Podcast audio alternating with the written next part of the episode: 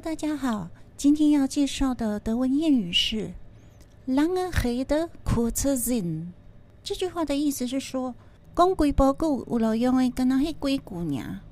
但这句话其实并不是说在批评别人，在你发表了一些言论之后，你最后要做一个总结，你就会先这么说 “Lange Rede kurzer Sinn”。